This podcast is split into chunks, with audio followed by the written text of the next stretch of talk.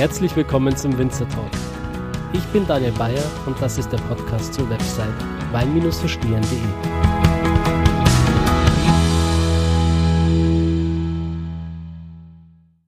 Ich grüße dich ganz herzlich zu dieser neuen Folge des Winzer Talks und heute möchte ich die Chance nutzen, wieder ein bisschen mehr Licht ins Dunkel zu bringen, Wein wieder ein bisschen mehr zu entmystifizieren und den Schleier zu lüften. Als Gesprächspartner habe ich mir heute Jossi Leubel ausgesucht und wenn du diesem Podcast schon ein bisschen länger folgst oder mir auch auf Instagram folgst, dann weißt du, dass den Jossi und mich eine gemeinsame Vergangenheit verbindet. Wir haben uns nämlich vor gut, ja, ich würde sagen, eineinhalb Jahren auf einer gemeinsamen Pressereise durch Südtirol, durch Alto Adige kennengelernt. Und damals stand mir der liebe Jossi schon für einen Podcast zur Verfügung, nämlich als Experte für die Weinbauregion Südtirol. Hör dir die Folge gerne noch einmal an. Sie ist zeitlos und voller Mehrwert, voller Informationen um diese wunderschöne Weinbauregion rund ums Finchgau, Meran, Bozen und viele, viele weitere Gebiete, ja, die sich entlang der Dolomiten erstrecken. Kurz noch ein paar Worte zu Jossi selbst. Ja, geboren wurde der Münchner 1962 und er schreibt bereits seit mehr als 20 Jahren, also noch offline, aber auch mittlerweile online für den Weinkenner, ähm, unter anderem für die Themen Wein und Gastronomie. Als freier Autor arbeitet der sympathische Münchner für namhafte Magazine wie Lust auf Genuss, Meine Familie und ich, sowie für verschiedene Tageszeitungen. Er ist außerdem Mitglied in Weinjurys, unter anderem im Verkostungsteam des Gomio in Deutschland und hält regelmäßig Weinseminare. Seit 2008 verantwortet Leube als Chefredakteur den Münchner Restaurantführer Delikat Essen. Ja, und weil ich mich mit dem Jossi so gut verstehe, ist heute, würde ich behaupten, eine wirklich kurzweilige Folge entstanden, in der man, glaube ich, auch wirklich merkt, dass ähm, der Jossi und ich uns nicht nur sehr, sehr gut verstehen, sondern dass da auch wirklich eine Connection da ist. Wir schreiben ja beide auch für den Weinkenner als Autoren, also gibt es auch hier wieder eine gemeinsame Verbindung. Und ich glaube, wir haben auch eine ziemlich ähnliche Einstellung, was das Thema Wein betrifft. Wein soll Genuss bereiten, Wein soll Spaß machen, Wein darf auch anspruchsvoll sein, aber niemals kompliziert und elitär. Wir haben uns über verschiedene Weinmythen unterhalten, die sich immer noch sehr, sehr hartnäckig halten, verschiedene Irrtümer und Halbwahrheiten, die sich einfach nicht aus der Welt zu schaffen lassen scheinen. Und deshalb gibt es jetzt für dich diese Folge. Also, wo immer du auch gerade bist, lehn dich zurück, und genieß die Show. Viel Spaß!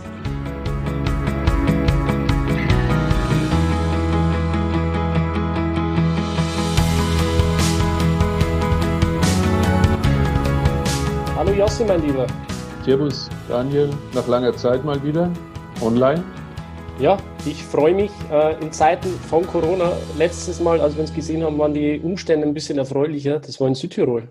Das war super, ja. Ich erinnere mich, das war nach diesem wahnsinnig heißen Sommer 2018 und da war es dann auch noch so warm und an einem Abend hat es dann so einen warmen Regen nach dem Abendessen runtergelassen und sind wir draußen gesessen auf der Terrasse oberhalb von Meran. Das war sensationell. Mm, genau, da haben wir es uns richtig gut gehen lassen, runtergeschaut auf das Lichtermeer zwischen den Bergen. Und damals konnte man uns noch gar nicht vorstellen, oder, dass wir dann äh, jetzt 2020 äh, mit dem Laptop einen Podcast via Zoom aufnehmen. Ähm, bist du mit Zoom schon vertraut? Ja, ah, ja doch, tatsächlich. Ähm, und zwar doch äh, sehr, sehr intensiv.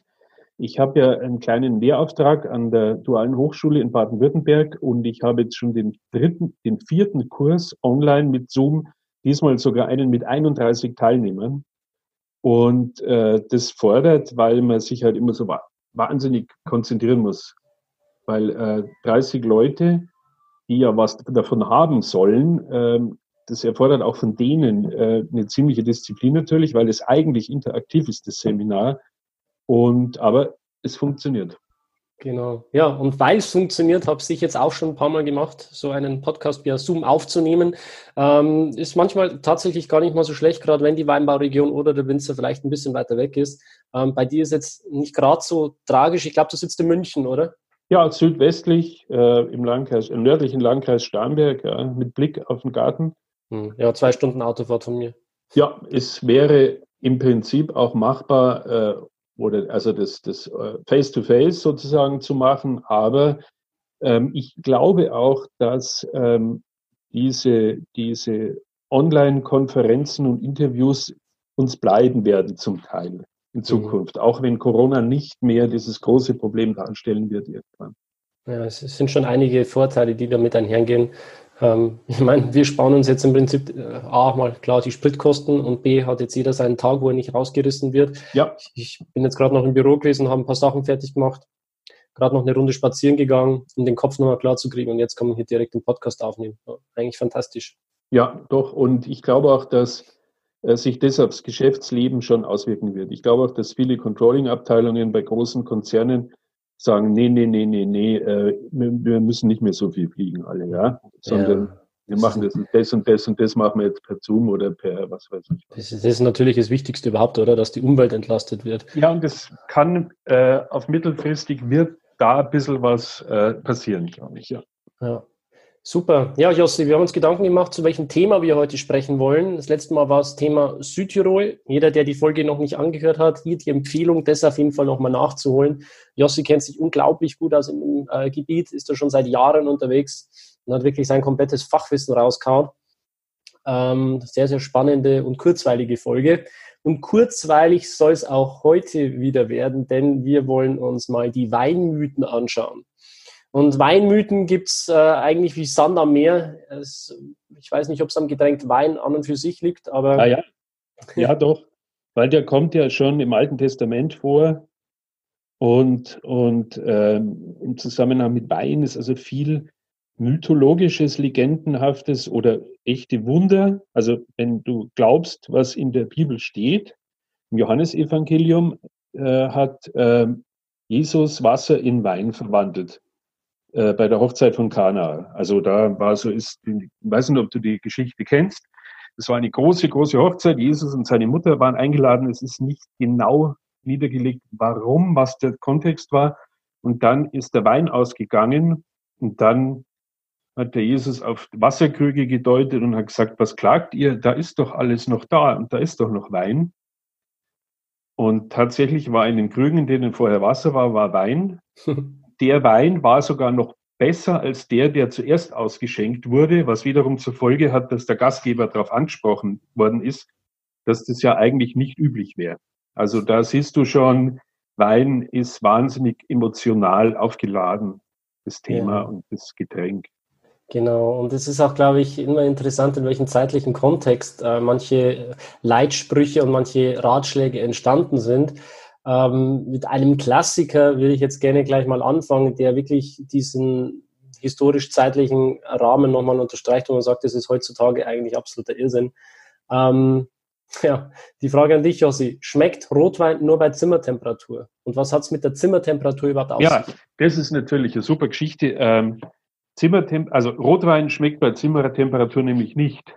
Also bei unserer Zimmertemperatur.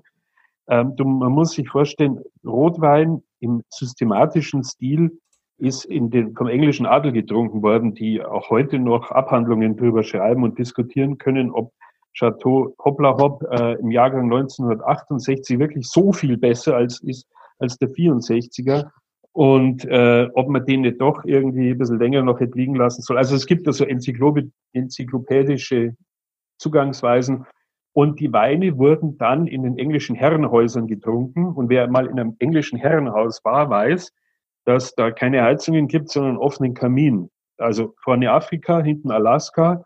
Und der Wein hat, wenn man heute schätzt, zwischen 14 und 16 Grad gehabt, als er getrunken worden ist. Also auch die, die äh, klassischen Bordeaux-Weine. Ja. Mhm. Also äh, Rot, die, Rotweine, ja, also so. Ja. Genau, also eigentlich die klassische Empfehlung heutzutage, oder? Den Wein ruhig, vielleicht sogar ein bisschen kühler einschenken bei 14 Grad und Absolut. dann schauen, wie er sich entwickelt. Absolut, weil warm wird er ganz schnell. Bei uns sind viele Räume gerade im Winter furchtbar überheizt. Da hockst dann bei 22 Grad in der trockenen Luft. Dann ist der Wein auch fast zu warm und dann peng. Ja. Genau. Warm wieder von allein. Ja, Machen wir gleich weiter mit dem nächsten. Ähm, was es früher noch nicht gab, waren Schraubverschlüsse. Jetzt ähm, werden diese Schraubverschlüsse heutzutage sehr, sehr kritisch beäugt von vielen Weinfans, die behaupten, alle Weine mit Schraubverschlüssen werden automatisch Billigweine minderwertig. Ist das wirklich so? Naja, äh, sagen wir es mal so, einer der teuersten Weine in meinem Keller hat einen Schraubverschluss. Dieser 2010er Trockenbeerenauslese Würzburger Stein vom Juliusspital kostet dreistellig. Äh, nee, äh, also da rein von der Preisgestaltung her stimmt es schon mal nicht. Mhm. Ähm, es ist so, es hat sich ja, die äh, Diskussion war ja schon wesentlich heißer vor zehn Jahren, äh, als man, oder vor 15 Jahren sogar, als wirklich aus der Not heraus viele Winzer auf Schraubverschlüsse umgestiegen sind, äh, weil einfach so viele miese Korken auf dem Markt waren. Jetzt ist es so, dass zunehmend mehr und mehr, oft regionsweise fast alles wie in Franken, bei den Weißweinen zumindest mit Schrauber abgefüllt wird. Das heißt, äh, die, diese überhitzte Nachfrage nach Korken ist nicht mehr da, nicht mehr so da. Und jetzt kann man sich sozusagen in Ruhe aussuchen, was man meint, was für seinen Wein das Beste ist. Und es gibt eben Winzer, die meinen, dass für ihren Wein das Beste ein Schraubverschluss ist. Das gilt auch für große Gewächse, VDP-Weine. Und es gibt Winzer, die sagen, ich nehme den Schrauber für meine etwas einfacheren Weine, von denen man weiß, dass sie in den ersten ein, zwei, drei Jahren nach der Lese getrunken werden. Und es gibt Winzer, die sagen, ich will das überhaupt nicht. Aber es ist ein bisschen ähm, diese, diese ideologische Überhitzung aus der Debatte rausgenommen worden. Ich hab, bin ein großer Fan vom Schraubverschluss, äh, verstehe aber auch sehr gut, dass bestimmte Weingüter und Winzer bestimmte Weine äh, mit dem Korken verschließen. Hm. Warum verstehst du es? Weil du musst sehen, 200 äh, Jahre, 300 Jahre lang und die letzten 300 Jahre, 200 Jahre unserer Weinkultur wurden die Weine so gemacht, dass sie in eine Glasflasche mit einem Korken reingekommen sind. Das heißt, du wirfst wahnsinnig viel Erfahrung über Bord, äh, wenn du von ähm, Kork auf Schrauber umsteigst. Und du musst auch äh, klug und wirst auch Lehrgeld bezahlen, die Vinifizierung vor allem äh, die Schwefeldosierung bei der Füllung verändern müssen. Also mhm. ein Wein mit Schraubverschluss braucht klar weniger Schwefel.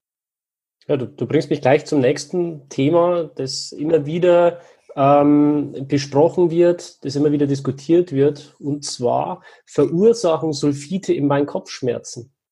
Hm. Ähm, ich glaube, dass es einen ganz geringen Prozentsatz von Menschen gibt, die auf Sulfite tatsächlich allergisch und dann eben auch mit Symptomen wie Kopfschmerzen reagieren. Sind aber meiner Meinung nach, meiner Einschätzung nach sehr, sehr, sehr wenige. Kopfschmerzen macht der Flüssigkeitsverlust, ähm, den du beim Weintrinken einfach erleidest und der damit äh, verbundene Alkoholkonsum letztlich. Mhm. Also wäre man eigentlich gut beraten, wenn man zum Wein immer ein äh, Glas Wasser du, dazu trinkt. Unbedingt. Also meine, meine, mein Credo ist äh, sogar die doppelte Menge vom Wasser zum Wein trinken. Mhm. Und Weil aber sogar, wenn du, das ist zum Beispiel so, dann dürftest du ja von Schnaps und Bier kein Kopfweh kriegen.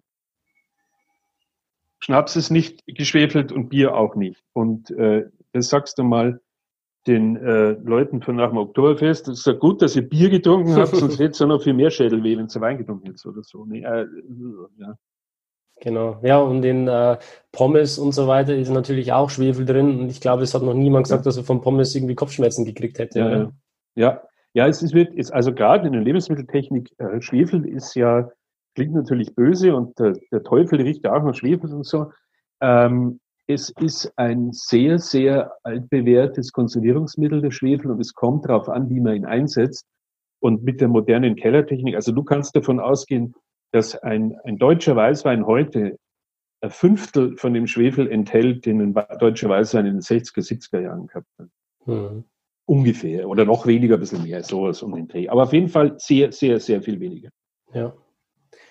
Ja, ähm, die nächste Frage, lieber Jossi, wäre, werden wirklich alle Weine, die produziert werden, mit dem Alter besser?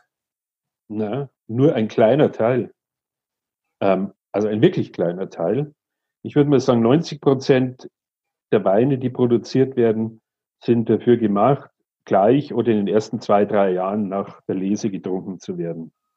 Das heißt also, wenn du in einen Supermarkt gehst, der eine gute Weinauswahl hat, ja, es, es, äh, sei es ein ordentlicher Rewe oder ordentlicher Edeka, du gehst da rein, dann sage ich, dass da vielleicht fünf Weine stehen, die wirklich besser werden mit der Reife.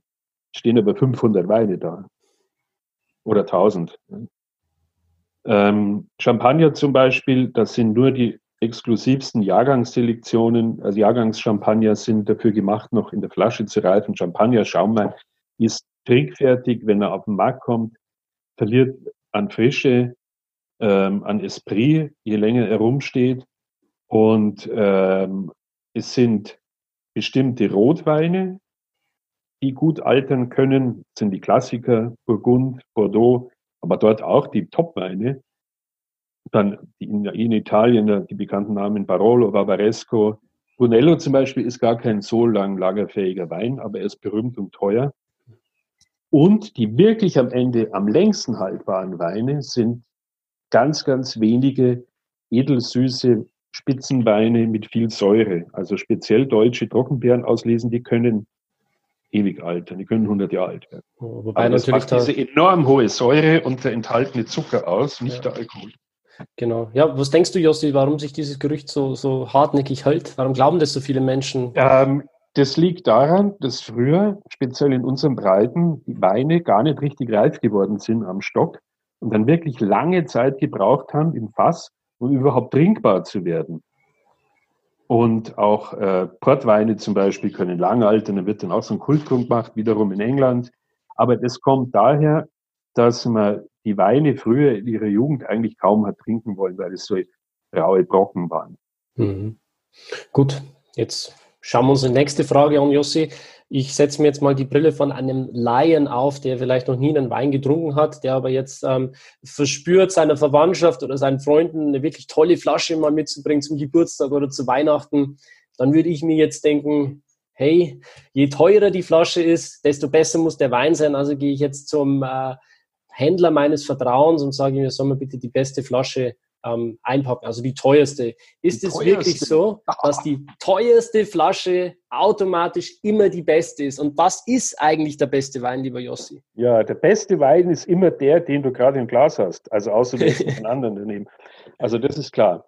Ähm, der beste Wein kommt auf wirklich immer darauf an, wer ihn trinkt, in welcher Situation er ihn trinkt und ähm, was er bereit ist dafür auszugeben. Weil wenn jemand zum Beispiel sagt, er will sich mal was besonders teure, teures, sagen wir mal teures gönnen und kauft sich einen, einen sagen wir mal einen zu jungen Bordeaux, legt dafür 100 Euro hin, kauft einen großen Namen, schenkt einen, ist total enttäuscht. Sagst, das kannst du ja nicht trinken, das ist ja total herb, das ist ja total abweisend, das ist ja furchtbar. Und das ist so berühmt, ja, Pff, nee.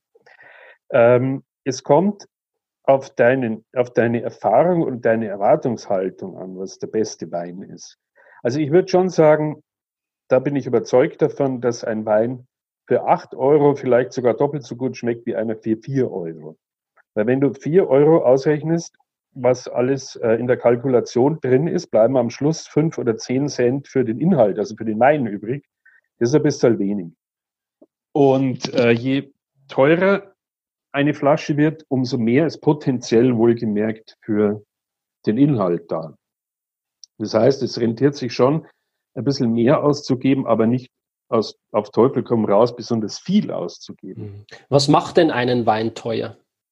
Was einen Wein teuer macht, mhm. ist, ähm, wie aufwendig er hergestellt wird. Ob du Weinberge hast, die sehr schwierig zu bearbeiten sind, wie zum Beispiel an der Mosel, wo du ohne Leiter, an der Mittelmosel, wo du an der Terrassenmosel, wo du ohne Leiter gar nicht in den Weinberg gehen kannst, so ein bisschen übertrieben gesagt. Also viel Handarbeit, niedrige Erträge, also wenig, äh, weil die Erträge ähm, variieren ja ums fünf- und zehnfache. Ja, ein wirklich absoluter Spitzenwein. Ähm, er hat ungefähr 10, 15 Prozent von dem Ertrag, den, sagen wir mal, der Pinot Grigio Weinberg im Veneto hat oder ein Prosecco Weinberg.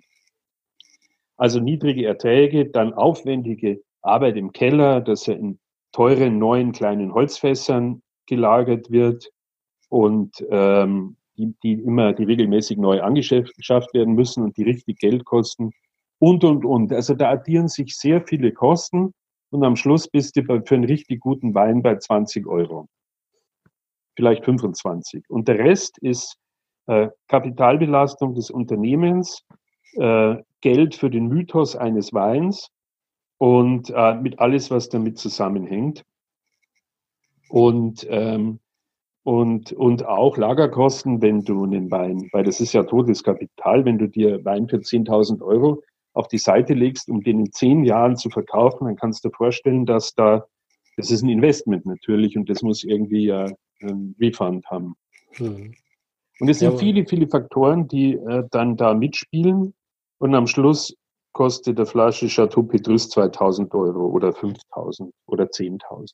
Jossi, danke für die ausführliche Antwort. Ich würde sagen, wir machen gleich weiter mit dem nächsten Weinmythos. Und zwar behaupten. Ah, jetzt nein, da fällt mir noch was ein.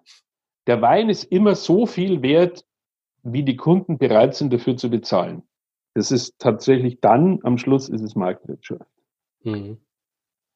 Gut, Jossi, gehen wir gleich zum nächsten Weinmythos. Äh, einer, der sich immer wieder ähm, hartnäckig hält und was viele Menschen glauben, ist, dass Cuvées, also Verschnittweine, einfach nur gepanschte, minderwertige Weine sind, die irgendwie aus den Resten zusammengeschüttet wurden. Was sagst mhm. du dazu? Gibt es auch. Also gerade in Deutschland, ähm, wo ja also fast immer die Rebsorte auf der Flasche steht, sind Cuvées vor geraumer Zeit so ein bisschen gesehen worden, als dass man so ein bisschen fehlerhafte Weine so mit verstecken kann und so. Ähm, aber als auf der anderen Seite sind mit die größten Weine der Welt sind halt mal Cuvées. Ja. Die Bordeaux-Weine sind zum allergrößten Teil Cuvées aus zwei und mehr Rebsorten. Im Chianti dürfen fünf Rebsorten drin sein. Meistens ist es auch mehr als eine. Und die fünf Rebsorten verschlechtern den Wein nicht, sondern sie machen ihn harmonischer und interessanter. Und äh, es gibt zahllose Beispiele von Cuvées. Und witzigerweise ähm, dort, wo große Weine keine Cuvées sind, heißen sie trotzdem nicht nach der Rebsorte. Ja, da wirst du auf keiner Burgunderflasche von einem, von einem gehobenen Burgunder wirst du das Wort Chardonnay oder Pinot Noir lesen, obwohl sie dann immer aus Chardonnay oder Pinot Noir sind. Auf einem Bar Barolo steht nicht Nebbiolo drauf, die Rebsorte, und auf dem Barbaresco steht auch nicht Nebbiolo drauf, ähm, sondern die Herkunft zählt.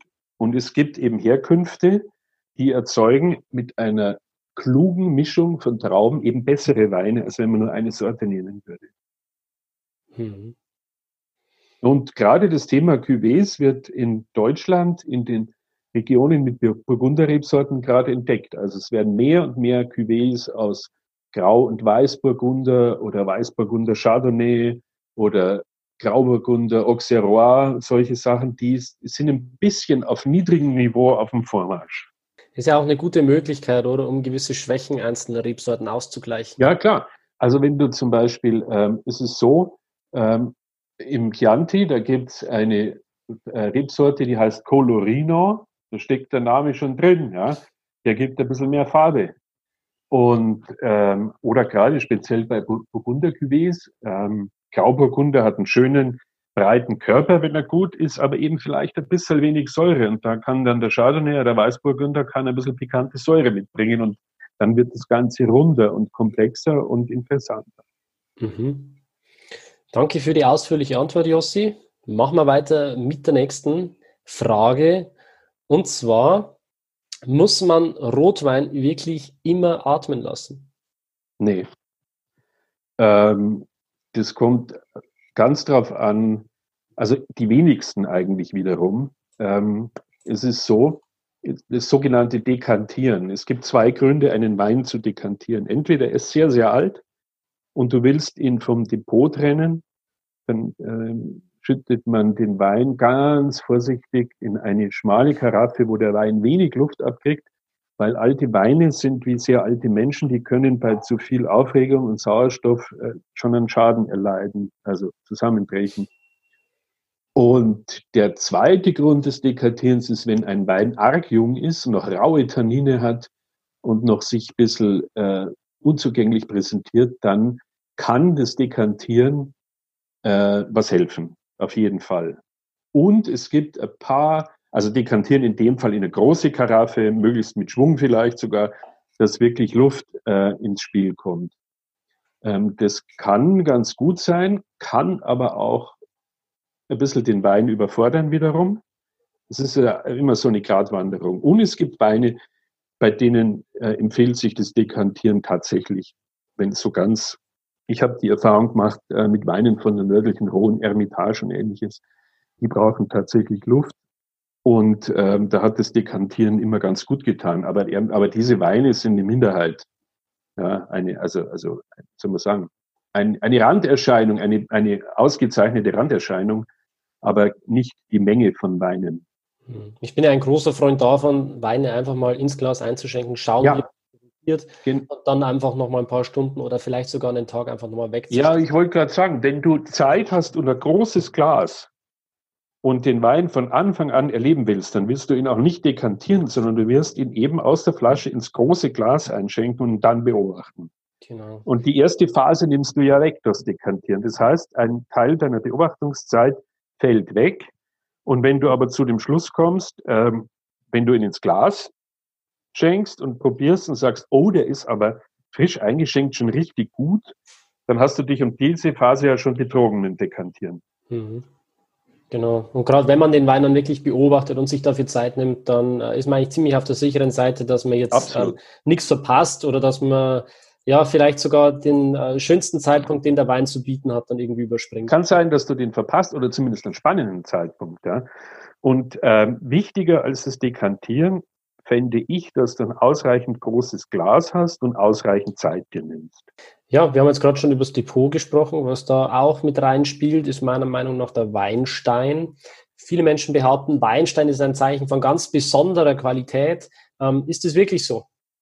Äh, nein, nein, nein. Äh, es ist so, das ist, der Weinstein ist ein Zeichen dafür, in der Regel, ne, so meistens, dass die Weine vor der Füllung ähm, nicht kalt stabilisiert, also nicht unter drei oder vier Grad Celsius abgekühlt worden sind. Weil dann fällt der Weinstein schon vor der Flaschenfüllung aus. Wenn dieser Vorgang nicht gemacht wird und der Wein nicht runtergekühlt in die Flasche gefüllt wird, kann der auch in der Flasche ausfallen und dann ins Glas rein. Es ist so, meistens passiert es bei hochwertigeren Weinen von kleinen Kellereien, aber es ist kein Zeichen für Qualität, sondern nur ein Zeichen dafür, was vor der Füllung mit dem Wein passiert ist. Kann ich diesen Weinstein, kann ich den mittrinken oder ist das gesundheitsschädlich? Nein, das nicht, aber es ist kein schönes Gefühl im Mund. Man hat den Weinstein früher traditionell, weil es ist ähm, Weinsteinsäure, Acido tartarico, hat man ähm, zur Gerinnung von Mascarpone verwendet in Italien. Mittlerweile ist man auf Zitronensäure umgestiegen im großen Stil in der Industrie. Mhm. Ja, lieber Jossi, gehen wir nochmal rüber zu einem echten Mythos. Bier auf Wein, das lass sein, Wein auf Bier, das rate ich dir. Was sagst ja. du dazu? Ähm, das kommt immer auf die Mengen an. Grundsätzlich äh, ist es eigentlich eher egal, welche Alkohole man zu sich nimmt. Es ist einfach eine Frage der Menge. Ähm, und viele Leute greifen dann nochmal zum Bier, wenn sie eh schon genug Wein getrunken haben. Dann geht's nicht gut. Aber umgekehrt ist es eigentlich auch nicht besser. Das ist eher so eine, ähm, ein Mythos aus äh, Tagen der stärkeren sozialen Separation der Schichten, weil die Biertrinker waren die Proleten und die Weintrinker waren die Aristokraten. Und deswegen ist man lieber auf Wein umgestiegen. Das war dann die, die, die Steigerung, das Feinere, das Bessere. Mhm. Aber rein äh, von der, wie sagt man, Körper, von der Physiologie her ist äh, das Mischen von Alkoholen insofern nicht angeraten, weil es im Zweifelsfall am Ende nur zu viel ist. Ja, darf man auch nicht unterschätzen. Gell? Die Leute machen sich immer viele Sorgen über Sulfite, ähm, Pflanzenschutz und so weiter, aber im Prinzip trinken wir ja trotzdem auch Alkohol, oder? Ja, also man muss einfach wissen, dass äh, Wein ein, ein, Nervengift enthält, das ähm, bei geringerem Konsum äh, enthemmt und, die, und dann später die Zunge löst, aber eben auch so weit gehen kann bis zum schwersten Koordinationsstörungen und Gedächtnisverlust und das ist halt der Alkohol, der drin ist. Mhm. Ja. Wie, wie gehst du als Weinkritiker, der täglich verschiedene Weine probieren muss, mit Alkohol, mit Wein um? Wie viel gönnst du dir davon? Ja, das ist unterschiedlich. Wenn er richtig gut schmeckt, dann äh, wird es schon mal ein bisschen mehr. also eine Flasche? Nein. Nein, ich, also eine Flasche ist für mich definitiv zu viel. Der nächste Tag wird schwierig. Ja, aber so zwei Gläser wahrscheinlich, oder? Ja, ja, ja. ja Ohne so, weiteres. Ja, so ähnlich mache ich das auch. Also in der Regel spuckt man eh die meisten Weine wieder aus, oder? Und ja, wenn wirklich gut und, schmeckt. Und das Thema ist halt ganz wichtig, auch wenn es ein bisschen mehr Wein wird, immer genug Wasser dazu trinken. Hm. Wenn man nur Wein trinkt, dann wird es hart. Ja. Genau. Ja, hart wird es natürlich auch, wenn der Wein müde macht. Nächster Mythos, macht Rotwein wirklich müde? Hm, selber ausprobieren. Ich glaube ja, aber auch da ist es vor allem der Alkohol und Rotwein macht anders müde als Weißwein, der einfach auf den Körper physiologisch anders wirkt durch die Säuren und durch die wenigeren Gerbstoffe, die er hat. Also Rotwein macht tatsächlich ein bisschen müde, vor allem die Mutschleimhaut, die Wahr, also die, die, die Wahrnehmung. Der, der lullt einen eher, also nach meinem Gefühl eher ein bisschen ein als ein Weißwein. Mhm. Und wovon ich überzeugt bin, ist, dass ähm, guter Schaumwein einen pusht. Ähm, aber das ist tatsächlich physiologisch auch nachweisbar, weil ähm, die Kohlensäure anregt und die, durch die Kohlensäure der Alkohol auch schneller ins Blut geht. Und ähm, das ist tatsächlich anders. Mhm. Also ich sehe den Unterschied zwischen, zwischen also Schaumwein und Stillwein größer als den Unterschied zwischen Weißwein und Rotwein. Mhm. Ja, neulich habe ich bei Facebook einen interessanten Artikel gesehen, äh, der da lautete, ein Glas Rotwein ist so gut und gesund wie eine Stunde Sport, Jossi. Würdest du nein, das unterschreiben? Nein, nein, nein, nein, auf keinen Fall. Es ist umstritten ähm, in der Medizin, ob ähm, Rotwein, es gab ja immer diese Studien, Rotwein ist gesund für die Gefäße, bababa, aber eben auch in Mengen, wo man gar nicht erst anfangen braucht. Ja. Also das interessiert mich dann nicht, ob 0,1 Liter Rotwein meiner gesundheitszuträglich sind ähm, oder nicht so sehr, weil ab 0,2 wird es nämlich der Gesundheit dann, wenn man es genau nimmt, abträglich mit den äh, ganzen anderen Begleiterscheinungen. Ähm, oder zumindest kann man dann nicht mehr von gesundheitlich zuträglich sprechen. Und äh, eine Stunde Sport ist hundertprozentig für alles besser. Ähm, außer, was weiß ich, wenn du, ja, diese ganzen Polyphenole und äh, die, in Wein drin sind, außer du bräuchtest die aus irgendeinem Grund dringend, aber das ist mir medizinisch-pathologisch noch nicht untergekommen. Ne? Mhm. Was allerdings natürlich sein kann, aber da würde ich keine Vergleiche mit körperlicher Aktivität anstellen, wenn ähm, du Wein, wenn's du dir, wenn du dir es gut gehen lässt, dich für etwas belohnen willst und dir ein schönes Essen machst und ein Glas Wein dazu trinkst, dann kann es so ein tolles, rundes Erlebnis sein, dass es natürlich für deine Psyche und für, für deine Emotionen wahnsinnig zuträglich ist. Darf man ja, wenn du sozusagen der Live, wenn das, wenn der, wenn der Wein zu einem entspannten äh, Lifestyle äh, beiträgt, zu einem positiv entspannten Lifestyle beiträgt, dann kann der Wein natürlich positiv sein. Aber aber äh, in Kombination eben mit dem Essen, der ganzen Situation nicht zu viel. wenn der Geist entspannt ist, dann entspannt sich auch der Körper. Ja, natürlich.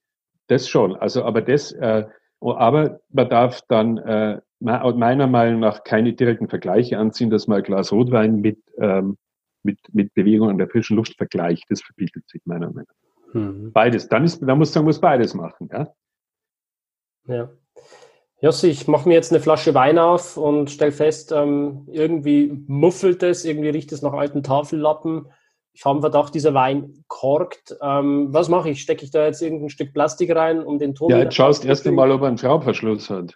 ja, du wirst lachen. Nein, ich habe äh, kürzlich sehr, sehr viel Weine für einen Weinführer verkostet, in einer, in einer großen Gruppenverkostung, große Blindverkostung. Und wir hatten einen Wein und haben gesagt, ja, den müssen wir rausnehmen, der korkt ja. Und ich war äh, Schriftführer von der, vom Panel, bin also zur Jury gegangen und gesagt, ja, Wein Nummer sieben bei uns, der, der korrekt. Zieht die Flasche raus. Nee, Schraubverschluss. Äh, dann stehst du erst mal da. Ja? Dann, ja, gut, ausprobieren. Jury nimmt den Wein und sagt, ja, aber der riecht, als ob er korkig wäre. Der hat einen Fehler, Muffton, irgendwas komplett Unsauberes. Es kommt nicht von dem Korken, der in der Flasche steckt, weil da keiner war. Aber der Wein hat definitiv einen Fehler, der auftritt wie ein Korken. ist mir zum ersten Mal passiert. Ich habe das äh, vorher nie äh, persönlich festgestellt, aber jetzt ist es mir auch mal passiert. Also ist der Wein in der, in der Schraubverschlussflasche hat quasi gekorkt. Ja. Wenn du also jetzt einen Naturkorken rausziehst und der Wein mufft, dann musst du probieren und wenn du, und wenn der Wein nicht gut ist, dann kannst du ihn wegschütten oder, oder verkochen. Allerdings nur, wenn du den Wein dann lange erhitzt und lange kochen lässt. Die Hitze killt den, killt den äh, Muffton, das Trichloranisol, den bösen Buben. Hm, TCA. TCA. Aber wenn du den Wein zum Beispiel jetzt einen Weißwein dann nur zum Verfeinern von einem Risotto am Schluss zugibst, dann hast du den Korkgeschmack im Risotto drin.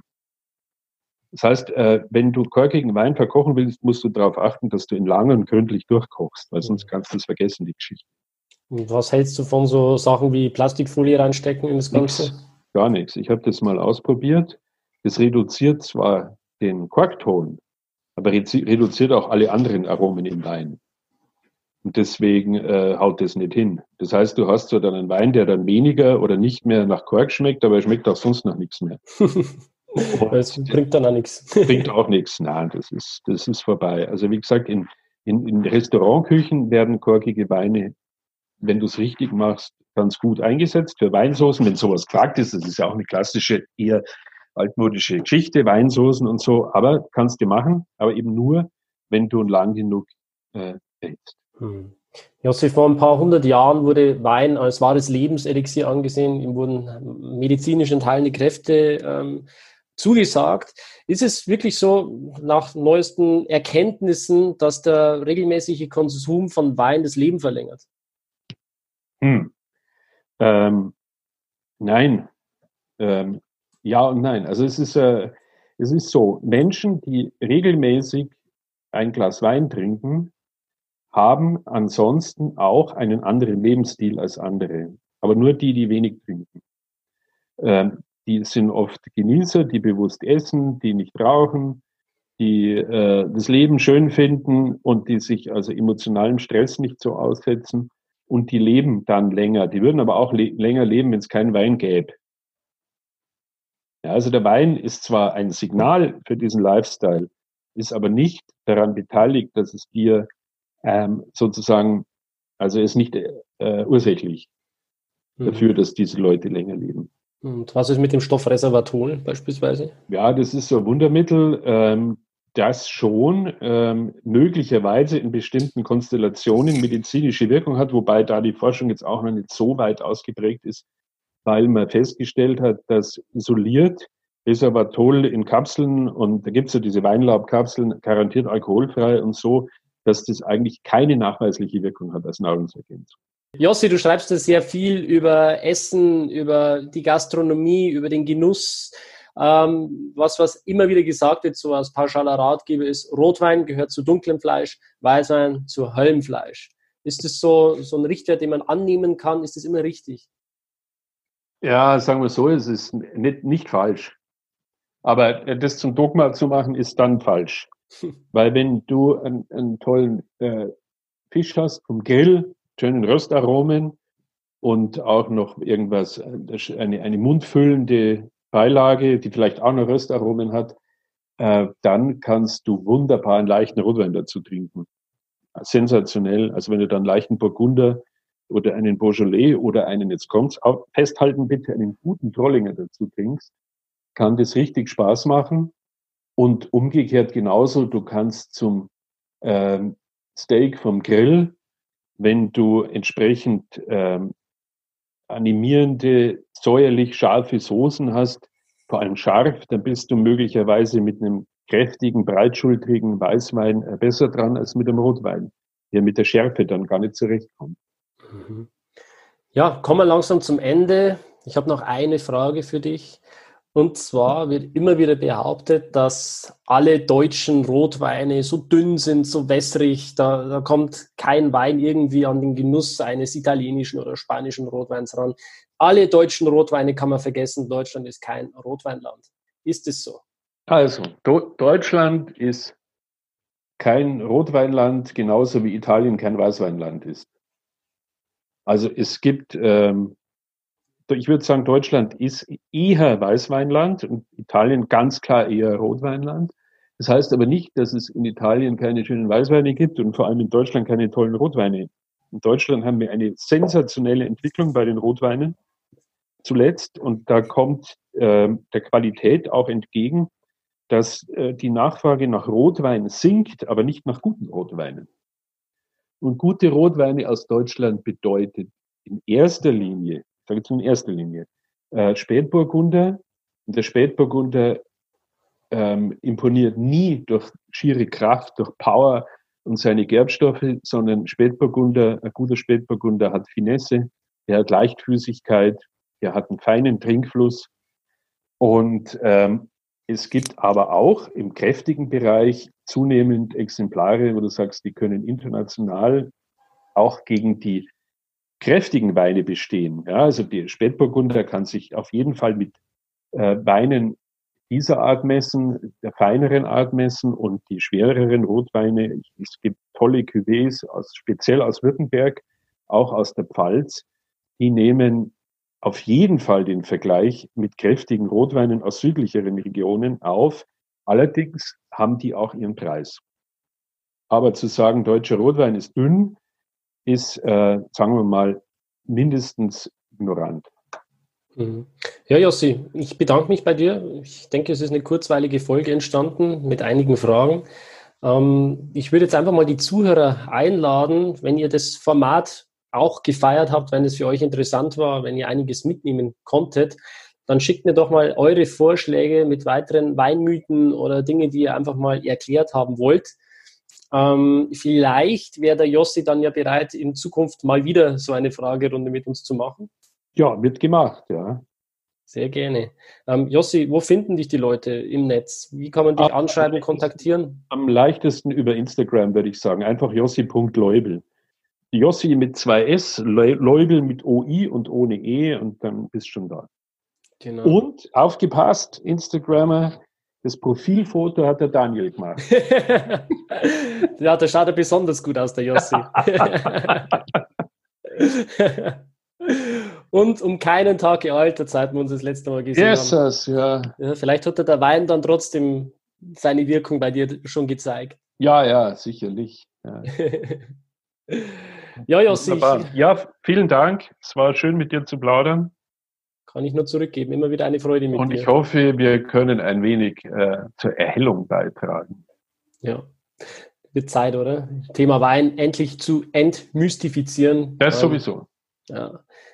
Das äh, hat sich jahrelang, glaube ich, äh, so einen dunklen Schatten über die ganze Weinlandschaft ähm, gebildet auch, oder? Dieses, dieses Mystische, dass sich keiner so richtig in das Thema reingetraut hat. Ja, ich ja. beobachte das auch ganz stark äh, beim Bloggen. Viele Leute trauen sich da einfach nicht reingehen in das Thema, weil sie denken, wow, das bleibt nur einer kleinen Elite an äh, besonderen Menschen äh, vorbehalten ähm, ja. die das Thema wirklich zu 100 Prozent verstanden haben und allen anderen. Niemand, niemand auf der Welt hat das Thema zu 100 Prozent verstanden. Niemand.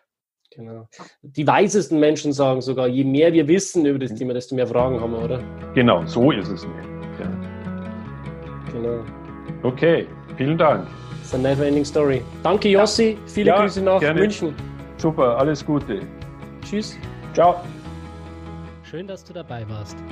Wenn dir dieser Podcast gefallen hat, dann bewerte mich auf iTunes. Wenn du Fragen hast oder mehr Informationen zum Thema Wein suchst, dann schau auf meiner Website wein-verstehen.de vorbei. Bis zum nächsten Mal.